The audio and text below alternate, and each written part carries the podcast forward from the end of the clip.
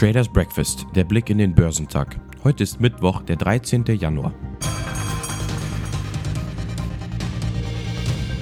Die Rekordjagd ist an den Börsen erstmals gestoppt. Die Anleger holt erstmals wieder die Pandemie ein und die immer noch hohen Infektionszahlen. Außerdem wird in vielen Ländern weitere verschärfte Maßnahmen diskutiert und eine Verlängerung des Lockdowns. Die Pandemie ist leider noch nicht zu Ende. Die Aktien im asiatisch-pazifischen Raum waren im Mittwochshandel gemischt, da die Anleger die Entwicklungen an der Coronavirus-Front beobachten. In Japan stieg der Nikkei um 1,04 Prozent. Chinesische Aktien auf dem Festland waren am Nachmittag niedriger, wobei der Shanghai Composite leicht nachgab, während der Shenzhen Component 0,1 Prozent verlor. Der Hang Seng Index in Hongkong saß unterhalb der Flatline. Die in Hongkong notierten Aktien von Lenovo sprangen um etwa 13 Prozent nach oben, nachdem der chinesische PC-Hersteller bekannt gab, dass er plant, Aktien am Shanghai Science and Technology Innovation Board zu notieren. Südkoreas Kospi gewann 0,72 Prozent. Die Aktien in Australien legten leicht zu. Der S&P ASX 200 stieg um 0,14 Prozent.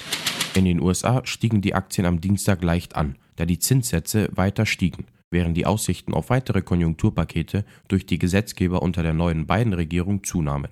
Der Dow Jones kletterte um 41 Punkte oder 0,1 Prozent und der Nasdaq handelte ebenfalls 0,1 Prozent höher. Der S&P 500 ging fast unverändert aus dem Handel. Verluste von großen Tech-Unternehmen hielten die Bewegungen am Dienstag in Schach. Der Autokonzern Ford reduziert sein verlustträchtiges Engagement in Brasilien und schließt seine drei dortigen Werke. Der US-Konzern ist seit 1919 in dem südamerikanischen Land aktiv. Die Maßnahmen führen zu Abschreibungen in Höhe von rund 4,1 Milliarden Dollar. Der US-Autokonzern General Motors steigt als nächster Branchenplayer ins Geschäft mit Elektrolieferwagen ein. Die Produktion der Fahrzeuge soll Ende des Jahres beginnen. Unter den ersten Kunden ist der Paketdienst FedEx. Das gab GM-Chefin Mary Barra am Dienstag bei der virtuellen Technikmesse CES bekannt. Die GM-Lieferwagen sollen eine Reichweite von rund 400 Kilometern mit einer Batterieladung haben. Elektrische Lieferwagen bauen unter anderem auch Mercedes-Benz und Ford sowie Startups wie die von Amazon unterstützte US-Firma Rivian. Der US-Luftfahrtkonzern Boeing hat im vergangenen Jahr so wenig Flugzeuge ausgeliefert wie seit 43 Jahren nicht mehr. Firmendaten zufolge fiel der Absatz um rund 60 Prozent. Neben der Corona-Krise mit ihren Folgen für den weltweiten Luftverkehr belastete ein nach zwei Abstürzen mit Hunderten von Todesopfern verhängtes Flugverbot für eines der wichtigsten Boeing-Modelle, die 737 MAX. Top-Performer am Dow Jones waren Dow, Intel und Goldman Sachs. Im S&P 500 überzeugten Occidental Petroleum, Apache und Marathon Oil am meisten. Im technologielastigen Nasdaq 100 legten Baidu.com, Tesla und eBay die beste Performance hin. Die Rekordjagd ist gestoppt, zumindest vorerst. Nach dem schwachen Wochenauftakt konnte sich der DAX am Dienstag zwar stabilisieren, aber die zwischenzeitlichen Kursgewinne schmolzen rasch wieder weg. Der deutsche Leitindex beendete den Handel nahezu unverändert bei 13.925 Punkten. Rund 2% gewann die Aktie der Post. Das Corona-Jahr 2020 hat dem Logistikkonzern ein Rekordergebnis beschert. Nach vorläufigen Zahlen ist das Ergebnis vor Zinsen und Steuern auf 4,8 Milliarden Euro gestiegen. Dank des Paketbooms stieg der Konzernumsatz um 5% auf 66,8 Milliarden Euro. Gleichzeitig erhöhte das Unternehmen seine Ergebnisprognosen für die nächsten Jahre.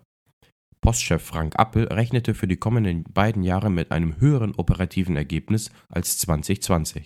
Das robuste Geschäft in China hat den Corona-Einbruch bei den deutschen Autobauern abgemildert. BMW verkaufte im vergangenen Jahr weltweit mit gut 2,3 Millionen Autos 8,4 Prozent weniger als im Vorjahr.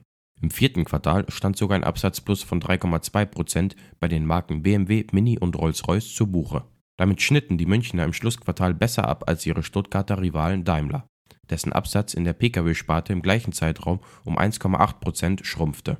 Im MDAX fiel die Aktie des Online-Arzneimittelversands Shop Apotheke erneut mit deutlichen Kursgewinnen von fast 9% auf. Die britische Investmentbank Barclays hat das Kursziel für den von 190 auf 195 Euro angehoben und die Einstufung auf Overweight belassen. Obwohl die Aktie optisch nicht billig sei, dürfte der Unternehmenswert in den kommenden Jahren sehr hoch bleiben, hieß es zur Begründung. Im Gegensatz bezeichnete die Fondsgesellschaft Kepler das Papier als eine Aktie, die man vermeiden solle. Top-Performer am DAX waren Continental, Infineon und Heidelberg Zement. Zur Wochenmitte werden die deutschen Großhandelspreise sowie Zahlen zur Industrieproduktion in der Eurozone bekannt gegeben. Auf Monatssicht wird ein leichter Anstieg von 0,3% erwartet. In den USA werden die Verbraucherpreise gemeldet. Erwartet wird ein leichter Anstieg der Inflationsrate von 1,2 auf 1,3% Am Abend wird außerdem das Beige Book, der aktuelle Konjunkturbericht der regionalen US-Notenbanken, veröffentlicht. Geschäftszahlen kommen von Crop Energies und Infosys. Die Futures bewegen sich gemischt. Beim DAX wird kaum Bewegung erwartet. Beim Dow Jones rechnet man mit einem Minus von 50 Punkten und beim S&P 500 mit kaum Bewegungen zum Börsenstart.